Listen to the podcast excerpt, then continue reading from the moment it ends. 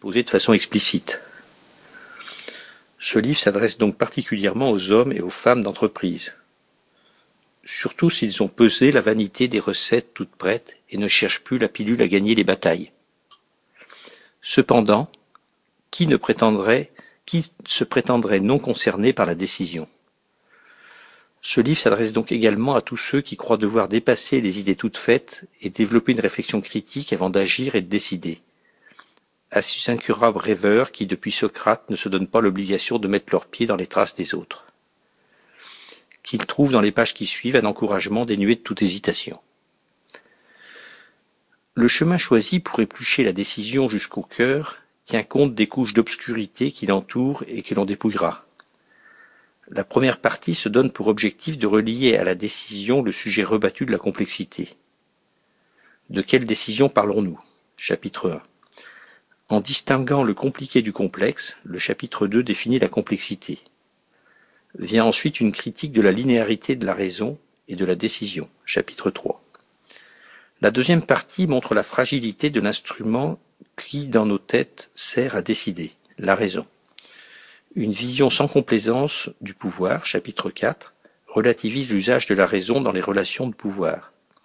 Le thème de la complexité est repris à propos de la construction de la réalité, chapitre 5, ce qui aboutit à la réhabilitation d'un terme un peu oublié, l'arbitrage, chapitre 6. Dans la troisième partie sont présentées différentes tentatives, à nos yeux naïves, pour ramener la décision à un calcul. La théorie standard tout d'abord, chapitre 7, et des calculs plus fins ensuite, chapitre 8.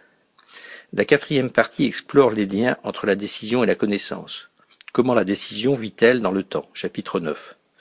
D'une vision de la décision inspirée de Karl Popper, chapitre 10, on passera au capitalisme de la décision, à la décision irréfutable par définition, chapitre 11, puis à des visions plus nihilistes de la décision, chapitre 12.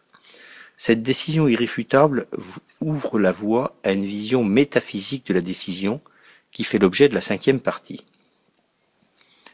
Après avoir distingué la décision de la stratégie et le décideur du stratège, chapitre 13, on s'intéressera à titre de métaphore, mais il n'y a de connaissance que métaphorique, à la décision que doit prendre Hamlet de tuer son oncle.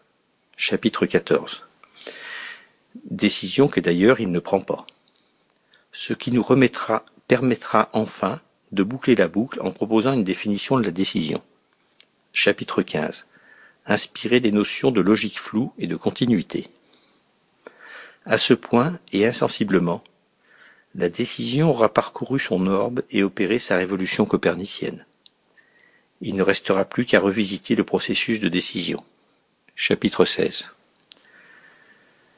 La décision sera alors libérée des outils de pensée qui l'empêchent de faire entendre sa véritable nature. Après la mort d'une certaine idée du management, une naissance nous attend. Première partie, un monde complexe.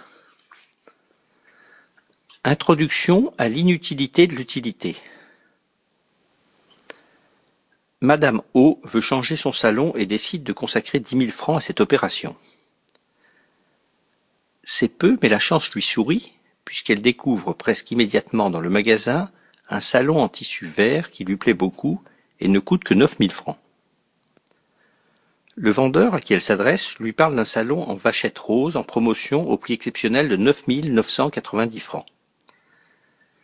Ayant peur de s'être décidée trop vite, Madame O le suit. Le vendeur lui indique que tout acheteur de ce salon se verra offrir une lampe halogène d'une valeur de mille francs. Madame O regarde la lampe, superbe et qui irait si bien à côté de la télévision. Quant au salon, dommage qu'il soit rose. Le vendeur fait valoir que le rose se marie avec tout. Madame O se décide.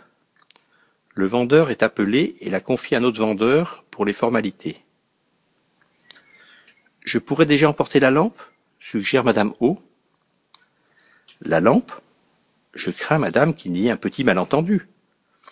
Nous avons effectivement offert une lampe aux dix premiers acheteurs de ce salon, mais ce n'est plus le cas depuis la semaine dernière. Si cette lampe vous plaît, nous pouvons vous la vendre au prix promotionnel de 750 francs. Madame O hésite et ne prend que le salon.